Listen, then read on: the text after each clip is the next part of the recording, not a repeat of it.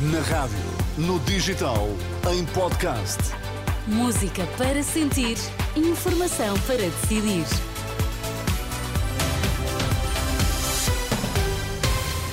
A abrir a edição dos 5, os destaques deste sábado. Boa tarde. Boa tarde. José Luís Carneiro já votou nas eleições do PS, mas recusa comentar os resultados que colocam Pedro Nuno Santos à frente. Cardeal Angelo Beccio, condenado a 5 anos e meio de prisão por peculato e abuso de poder.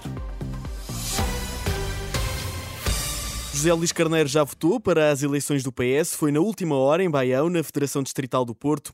Em declarações aos jornalistas, o candidato à sucessão de António Costa recusou comentar os resultados provisórios que dão a vitória a Pedro Nuno Santos. Não vou comentar resultados parciais. Eu, do meu ponto de vista, nem deveriam ser conhecidos resultados parciais, porque, como aliás acontece nas eleições gerais, acaba por ser uma forma de condicionamento mas não quero comentar por isso mesmo e pela mesma razão não quero comentar resultados parciais. Vamos, vamos, vamos deixar. Hoje votam 60% dos militantes, votam hoje. 60% dos militantes. Eu confio muito no voto livre de cada cidadão e também de cada militante. O voto livre é uma expressão de vontade que deve ser respeitada escrupulosamente. Essa é mesmo uma das condições uh, da nossa liberdade e da qualidade da vida democrática, quer seja dentro dos partidos, quer seja fora dos partidos. Segundo dados apurados pela Renascença, José Luís Carneiro arrecada até agora a confiança de 35% dos socialistas, atrás de Pedro Nuno Santos, que tem 64% dos votos e a vitória assegurada em 10 das 12 federações do partido. Os resultados finais das eleições internas do PS só são conhecidos mais logo.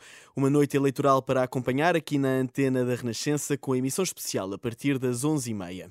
Lá fora, o cardeal Angelo Beccio foi condenado a 5 anos e meio de prisão por crimes de peculato e de abuso de poder e também também por ter pressionado testemunhas. Decisão do Tribunal do Vaticano. O cardeal foi ainda multado em perto de 8 mil euros e está impedido de exercer qualquer cargo público de forma permanente. Beccio é o primeiro cardeal a ser condenado num Tribunal do Vaticano, isto no âmbito de um processo onde estava acusado de causar um buraco de 139 milhões de euros nos cofres do, desse país. A defesa do cardeal já fez saber que vai recorrer da sentença. No Médio Oriente, os três reféns israelitas mortos por engano em Gaza pelos militares de Israel seguravam uma bandeira branca de tréguas. É o que avança a imprensa internacional, que cita fonte do exército de Tel Aviv. O incidente ocorreu numa área de intenso combate, onde militantes do Hamas operam vestidos a civil e, por isso, o soldado israelita terá disparado contra os reféns por achar que eram terroristas palestinianos. Em Tel Aviv, centenas de pessoas já se manifestaram hoje pela libertação imediata dos reféns. Protestos que, para Maria João Tomás, especialista em assuntos do Médio Oriente, podem continuar nos próximos meses, isto porque parte da população não concorda com a política de Netanyahu para combater o Hamas. Não vou comentar. As pessoas já estavam na rua antes. Quando começou a guerra, voltaram à rua outra vez porque não concordaram com a maneira de, de, de Israel se defender do Hamas e contra-atacar o Hamas, porque está no seu direito, está no direito de o fazer. Não há dúvidas nenhumas disso. E não há dúvidas nenhumas disso que Israel tem que limitar os poderes do Hamas e tem que, de alguma forma, acabar com o Hamas mas tem que escolher as formas mais eficazes. E as formas mais eficazes não é matar indiscriminadamente uh, árabes. Maria João Tomás, especialista em assuntos do Médio Oriente, ouvida esta tarde pela Renascença sobre os três reféns israelitas que foram mortos em Gaza por engano por tropas de Tel Aviv.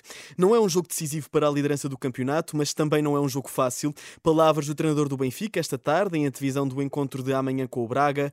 Roger Schmidt explica que a equipa tem vindo a melhorar nas últimas semanas. Temos estado a melhorar nas últimas semanas e temos de continuar. Temos de estar focados, defender muito bem e mostrar a nossa qualidade ofensiva com a bola. Temos sido muito criativos e flexíveis e agora é jogar.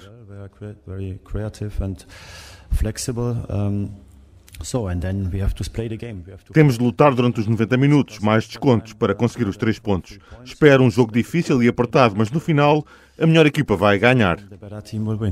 O treinador do Benfica sobre o jogo de amanhã com o Braga na Pedreira. Os encarnados estão no terceiro lugar do campeonato, atrás do Porto e do Sporting, que dividem a liderança com 31 pontos. Estas e outras notícias atualizadas ao minuto em rr.pt. Eu sou Alexandre Abrantes Neves.